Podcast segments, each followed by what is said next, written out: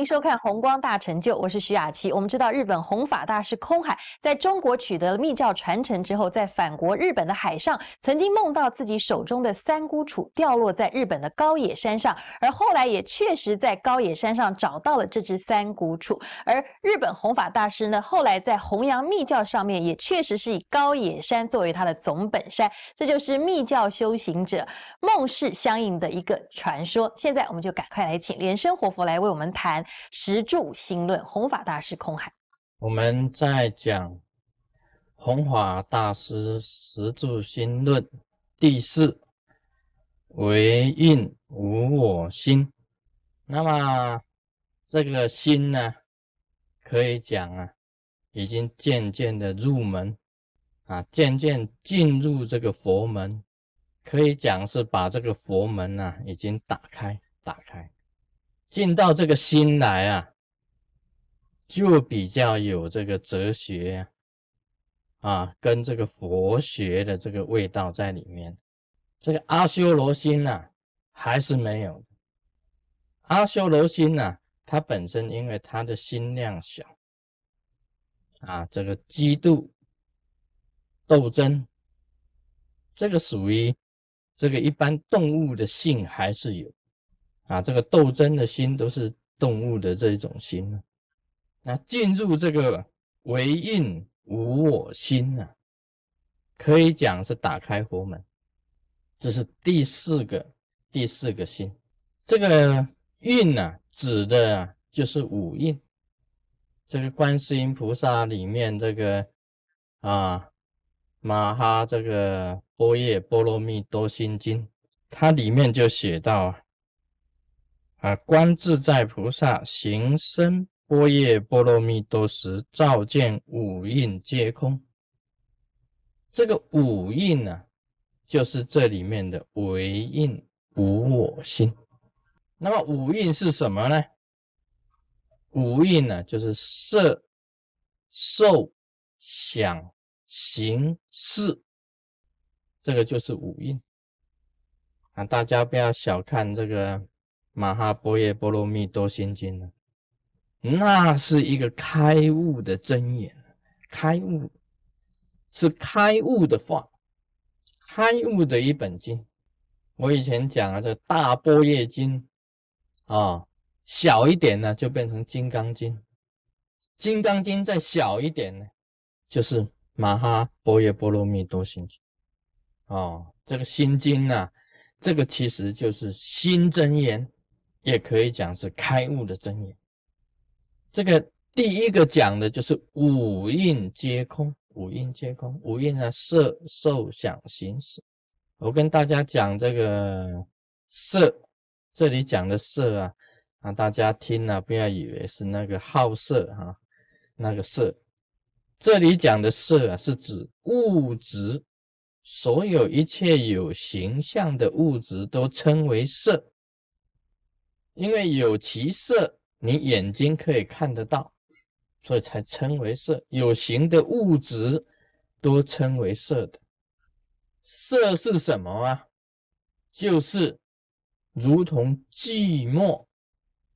寂寞其实这个物质世界都是会坏，都是会坏掉的。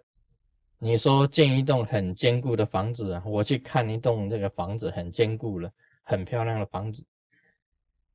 那里面呢？他介绍的时候，他说这一栋房子啊，建筑物啊，它可以支持两百年，哇，很坚固了，可以支持两百年。那买房子的人呢，就想，哦，两百年很久，但是两百年以后呢，还是会损坏呀。啊，天底下之间呢，物质的东西啊，都是会损坏的，所以称为聚沫聚。聚起来的泡沫而已啊，这个是有形象的。物质的东西，哪一个东西不会坏？都是会坏的。啊，我们晓得这个豆腐最容易坏。你这个豆腐不放冰箱里面呢，那个冷冻库里面呢，放在外面，一下子就坏了。这个是坏的很快的。我们人也是有形象的。也会坏的，所有的动物啊都有寿命的，都是会坏的。有生物的都会坏，无生物的更会坏，一样的。树也一样啊，它也有一天呢，它会老，会坏的。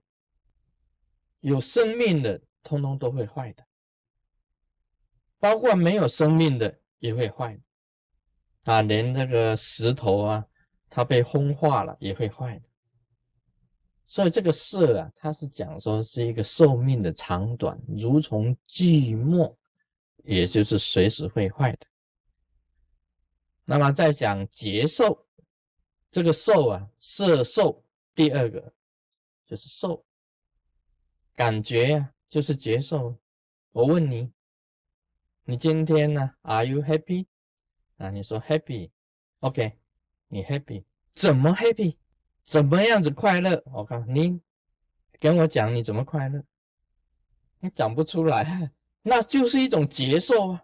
我感觉上是很好啊，但是你叫我讲，我讲不出来，就是这一种接受。接受就是这，如同浮泡，那个水泡浮在水面上的，浮起来的，表面的，就是接受，就是受。